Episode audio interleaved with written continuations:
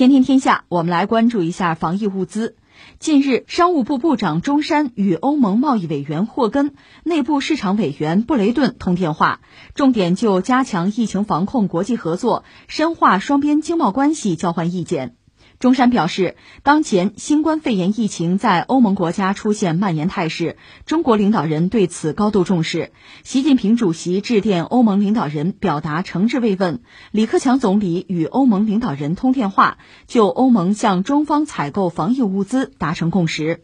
中方愿与欧方共同努力，将双方领导人的共识落到实处，使防疫物资尽快在欧洲投入使用，挽救更多民众生命。布雷顿表示，感谢中方在危难时刻给予欧方大力支持和帮助，这体现了双方的深厚友谊和紧密协作。欧中加强合作对欧洲防控疫情十分重要，希望中国企业扩大生产，向欧方提供更多防疫物资。昨天和大家扯了几句这个呼吸机哈，我刚看到工信部这是比较官方的说法，已经紧急向国外提供了有创呼吸机一千七百多台。而且它是不完全统计，在最近十天，呼吸机可能比较高科技，放一边不说哈。我这两天关注了一下口罩的生产，这才知道口罩这东西，我就说没什么高科技含量啊。实际上价格也不是很高，就这么个东西，你要是从就产品本身，你把它拆开了看，我们说其实不复杂。但是你要说生产，特别是大规模的生产，这个就非常复杂了。实际上现在中国可能是全球就生产口罩。最主要、最主力的一个国家，两个原因：一个是我们自己有，我们有很庞大的市场和需求；另一方面呢，全球范围内很多呃相关企业吧，甚至一些知名的企业、欧美的企业，他们实际上把生产线都搬到中国来了，所以这样导致中国口罩生产量是很大的。而很多国家，包括所谓西方发达国家、欧美国家，他们本身口罩，你说就不能生产？能。量上不去，这挺要命的。你说这个不是很复杂吧？有原料不就可以吗？实际上不是那么简单。就一只口罩的生产，涉及到你看，呃，化工纺织得有吧，机械、冶金、电子等等，就基础工业的门类很多。呃，原材料、设备、厂房、资金、人力，还有这个准入，就准入许可吧，还有生产周期，这就七大要素。有人就描述过，就在中国这个口罩的生产啊，生产流程。就一只普通的医用口罩吧，它表层内层的是仿棉非织造布，中间那个过滤吸附层，还有一层或者多层呢是带有静电的熔喷非织造布，这是起核心的防护作用的那块啊。所以真正要造这么一只口罩，而且是大量造吧，就涉及到一个复杂的产业链了。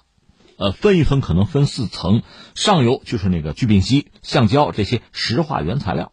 中上游呢是使用原材料生产那个熔喷无纺布，中游呢是利用口罩机把这个无纺布呢做成口罩，然后下游就是医院、药店，就是这个终端了，或者叫客户吧，是这么四层。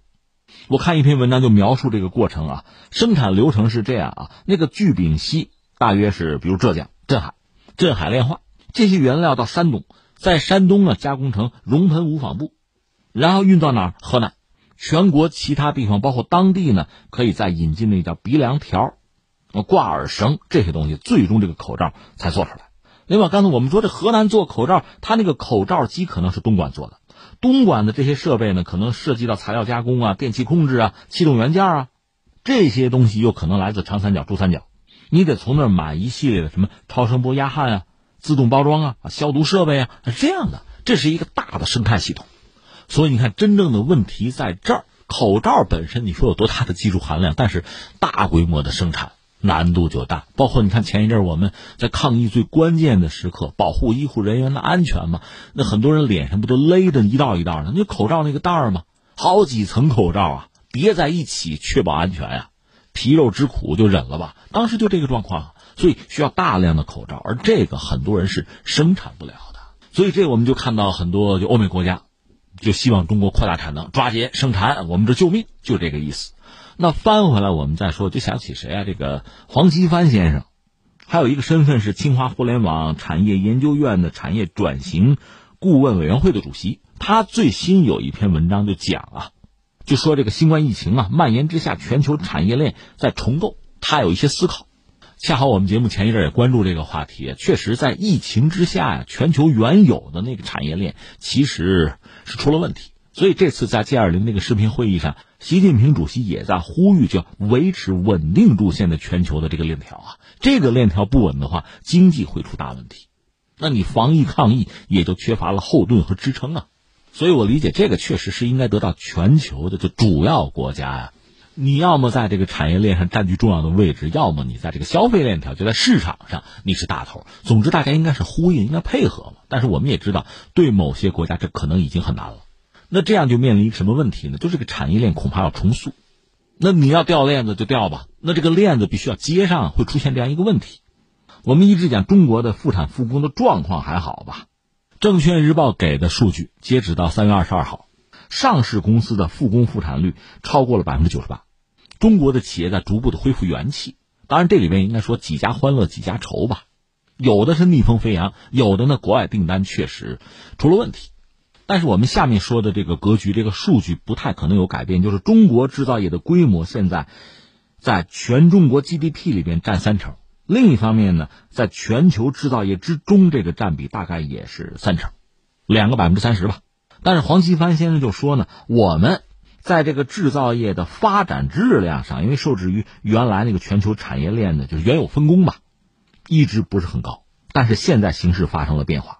刚才我们讲的，国内很多企业现在也叫几家欢乐几家愁吧，有的那订单人家没有钱，或者市场出了问题了，订单消失无法复产，那日子就很难，甚至面临倒闭这样一个压力很大的局面。但是还有我们一些企业呢，现在确实逮着了机会。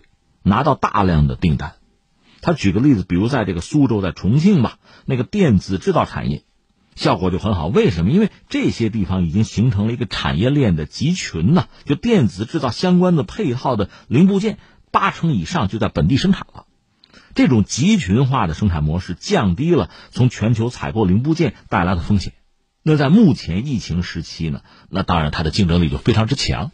那目前在全球范围内，抗疫战役是主旋律吧？涉及到相关的医疗物资，这个我们看的可能就会比较清楚。另外，从长远看，在未来几年吧，我们想就是，呃，疫情结束之后，全球的经济要重启，那这个时候大家回顾和反思吧，有一些经验教训吧。那么产业链的重构也是当务之急。那么刚才我们讲这种产业链集群的优势，你能体会到别人就看不见吗？那恐怕就会重新打造。这是不是意味着全球的高端制造业，它是这个链条啊，是这个集群啊，会扎堆到中国来？这对我们的高端制造业的发展当然就是很重要的机会了。而且，就以中国目前全国范围内，我们看版图上，你看这个粤港澳大湾区，像这个长三角、珠三角，像这个京津冀，甚至包括成渝地区，本来我们围绕着自己的那个战略性的新兴产业有九大产业吧，新基建嘛，本来我们就在做这个东西。再加上国外的这个资本也好，生产线也好，可能会过来。那我们是不是可以预计，在未来相当的这个区域性的产业链的集群会比较密集的出现？那我们是不是可以展望一下今后相当长时间内哈这一种可能性吧？一波一波的，第一波是满足全球的战役抗疫的需要，那我们确实为整个世界生产弹药。当然，我指的是这个医疗物资啊，相关的产品啊，呼吸机也好，口罩也好，防护服、护目镜等等这些东西。而在这个过程之中，我们自身的优势和我们的地位会得以巩固，得以显现。那接下来呢，全球制造业，特别是高端制造业，这个产业链集群会在我们国内凸显出来，吸引更多的生产线也好啊，技术啊，资金呢，会出现这样一个局面。另外还有一波是什么呢？现在所谓 QE 嘛。全球很多央行是在美联储带领之下，那 QE 没有限量，大量的流动性出现。这个流动性最后流到哪儿去？应该说，相当的一部分流动性，相当一部分资金，你要安全，你要有回报，你算来算去应该是中国。那翻回来对我们来讲，这当然既是机遇也是挑战了。一个呢，涉及到医疗物资的订单，在未来一段时间可能还相当之多。这个我们当然要保质保量的去生产。另一方面要看到，即使疫情结束，在相当长时间之内，这个公众的健康啊，我们中国人还有特殊的词儿养生啊，就这个需求恐怕会增加。而且我们现有的这个医疗制度啊、医疗体系啊、基础设施啊够不够？是不是还要补强？这又需要有相关的投入，有相关的产能。所以这个不会随疫情结束而结束，它会是一个漫长的过程了。再就是你要接纳全球，就是特别是在高新技术领域啊，产业的链条啊，这个生态系统啊，你要协调这个全球的产业链集群在中国密集出现的话啊，那我们自身在基础设施建设上，在法律法规的建设上，包括我们自己本土企业，可能会面临的更加激烈复杂的竞争局面。这个时候你怎么样逆风飞扬，谋求自身的生存发展，这都是问题。从各级政府讲，你还有一个。继续扩大改革开放，优化这个营商环境，还有这么一个问题吧？这就说到那句话：机会只垂青有准备的人呐。